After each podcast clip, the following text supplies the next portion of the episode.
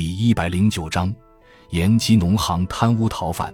前锋报社评：一九四五年十二月十八日，河南农工银行，顾名思义，谁都知道它是河南省营金融机构，目的在发展全省人民的福利。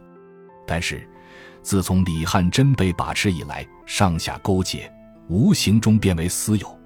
几年以来，李某携其金钱威势，操纵政治。包办选举，败坏官场，浊丧正气，种种罪恶，卓法难数。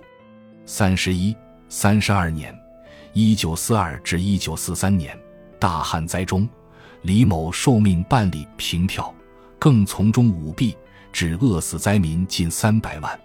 河南人民恨之刺骨，省府当局对农行本早具有整顿决心，但以其爪牙遍布。上下勾结，地骨根深，整顿棘手，一直到重庆分行大贪污案被卫戍司令不及查处破获，据得确凿证据之后，过去农工银行的贪污机构才被清刷，前余分行经理胡元忠等均被逮捕，元凶李汉珍等亦下令通缉，但时至今日，李汉珍仍无影无踪，未曾归案。其他一干人犯也仍逍遥法外。关于李汉珍等的犯罪事实、贪污公款数目，恐怕读者上未能详细知道。根据重庆市地方法院检察官的起诉书，仅仅证据确凿的贪污部分，竟达四万万以上，和全国同胞的数目相等；而舞弊的方法更五花八门。略转述如下。希望读者有不但繁琐的耐心。第一是私售总行黄金，侵占价款。抗战以来，政府推行黄金国有政策，严禁自由买卖。而李汉珍、李林格命令胡元忠在汉口私卖黄金一千四百余两，收得五百九十一万余元，而向总行报四百四十万，侵吞一百四十九万余元。第二是违法将行为存款存入商业银行，侵占利益。按省银行所有款项，依法应存放国家银行，而他们却将款项存入商业银行，账面只有周期八厘利息，而实际上按市场此期收息，共计侵占事项利息二千七百十九万九千九百余元。第三是非法办理期买会等，变相放款。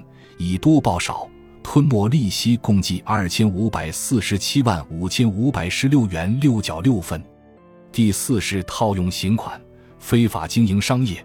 套用的方式分：甲，伪造商号或假借商号名义，以买回方式直接套用刑款；乙，总分行间用化额方式直接套用刑款；丙，勾结有关之商业银行。